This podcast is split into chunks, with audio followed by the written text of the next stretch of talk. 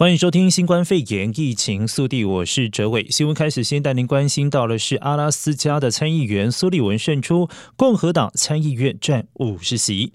竞争激烈的阿拉斯加州联邦参议员选举计票结果十一号上午趋于明朗。共和党籍现任参议员苏利文击败民主党籍挑战者葛罗斯连任，让共和党在参议院取得具有多数指标意义的五十个席次。而下一个关注的焦点将会是进入第二轮选举的两个乔治亚州参议员席次。而截至十一号上午为止，已经完成了百分之七十五的计票情况之下，苏利文拥有百分之五十七的得票率，领先葛罗斯的票数约五万两千票。苏利文。二零一四年成为阿拉斯加州联邦参议员，迄今葛罗斯在选举期间展现强劲募款实力，但是最后仍然没有办法赢过苏利文。而苏利文的胜出，使得共和党在参院已经凑足五十席，而民主党目前拿下四十八席。根据宪法规定，如果参院投票出现五十票对五十票平手，将由副总统投下关键票。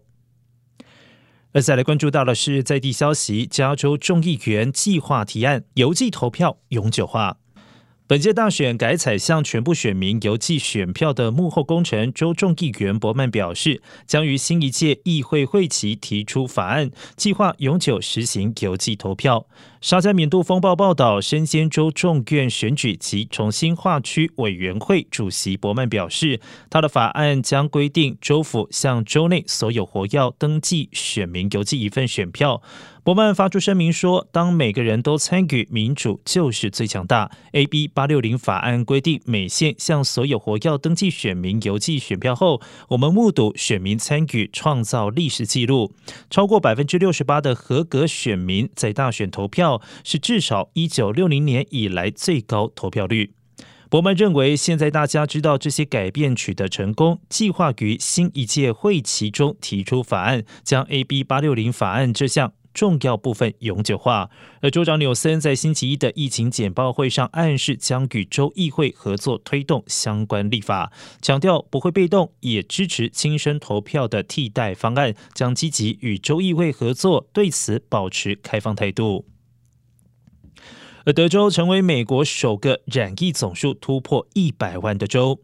德州十一号成为全美第一个染疫人数突破一百万的州。根据约翰霍普金斯大学统计显示，全美人口第二多的德州累计一百零一万三百六十四起新冠肺炎确诊病例，一万九千九百三十七人病末。德州最近超越加州，成为检测呈现阳性者最多的州，而实际数据可能更高，因为很多人还没有接受测试，或者是无症状感染者。关心在地疫情消息。洛杉矶县十号新增了两千三百一十八起新冠肺炎确诊病例，以及二十五起死亡病例。截至昨天，全县累计确诊病例达到了三十二万五千八百七十六例，累计死亡人数七千两百人。目前共有八百八十八名患者正在接受医院治疗，而十月初的每天平均住院人数为六百五十到七百二十五人之间，而住院人数出现一定的增加，显示疫情在洛县的传播并未会得到控制。除此之外，工卫部门发现部分的企业仍然为确保员工和顾客之间的安全距离，并且没有在工作地点张贴完整的防疫规程。工卫部门强调，防护工作对限制疫情的传播至关重要，也呼吁所有的企业主以及员工遵守防疫准则，并且积极参与政府提供的防疫安全培训。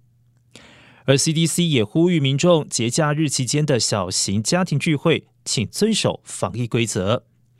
美国各地疫情仍然不乐观，数据显示，小型聚会是造成疫情居高不下的主因之一。而随着年底假期将要来临，联邦疾病防治中心十号提醒大众慎重考虑群聚过节的风险，并且针对感恩节过节更新防疫准则。不过 CDC 指出，相关的准则旨在补强地方政府的要求，而并非取代地方政府更严格的规定。而 CDC 鼓励聚会主办家庭在邀请亲亲朋好友到家之前，了解每个人的健康状况以及接触史。聚会过程中，每个人最好要保持社交距离，并且建议在室外举行私人聚会，以降低感染风险。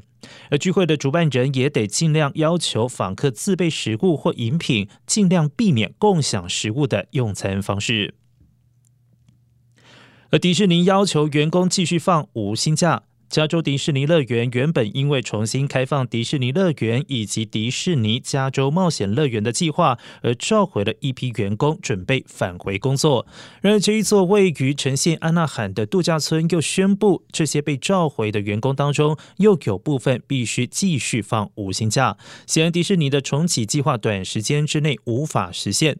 迪士尼方拒绝透露目前该公司有多少的员工正在放无薪假，但是表示在过去几个月中，度假村经营者曾经召回先前被放无薪假的员工回去工作，期待主题乐园可以尽快重新开放。只是根据加州政府于上个月发布的防疫方针，乐园在未来几个月内开园无望，只好让员工继续维持休假状态。然而，该公司的高层以及加州其他主题乐园的的经营者一直在向加州州长纽森施压，要求政府制定专门的卫生防范规章，让主题乐园可以开放。但是州长纽森于十月份发布了一项准则，要求主题乐园所在的县区的每十万名居民每天新增确诊病例必须少于一例，而检测阳性率也必须低于百分之二才能够重新开放。也就是说，该县区必须达到加州经济重启蓝图当中风险最低的第四层级黄色，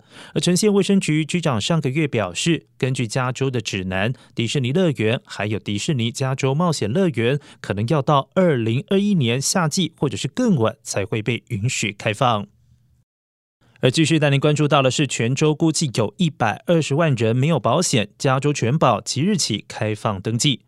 加州全保即日起开放全保。当局呼吁，疫情期间健康保险特别重要，尤其泉州估计还有一百二十万人没有保险，而实际上很多人具有资格获取经济援助或白卡。根据城市新闻网报道，洛市市长贾西提强调，许多人认为医疗保险遥不可及，但其实在疫情期间可以帮助民众更加保险以及强壮。而加州全保开放加入日期从十一月一号号起，一直持续到明年的。一月三十一号，但申请者必须在十二月十五号之前注册，健康保险才能够在一月一号起生效。加州卫生署署长加利表示，感染新冠肺炎住院者如果没有健康保险和其他特殊费用分摊保护措施，将会耗费政府巨额医疗费用。而目前，加州各部门正在积极合作，以确认民众是否有资格获取保险援助，或者减少保险费用，甚至获得低成本或免费的白卡。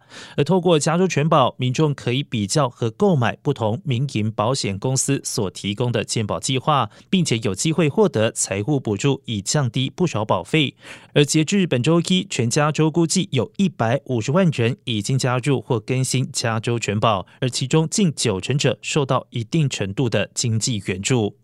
好了，以上就是今天的新冠肺炎疫情速递。待会休息一下，回到节目现场，欢迎继续收听《亲子一起来》。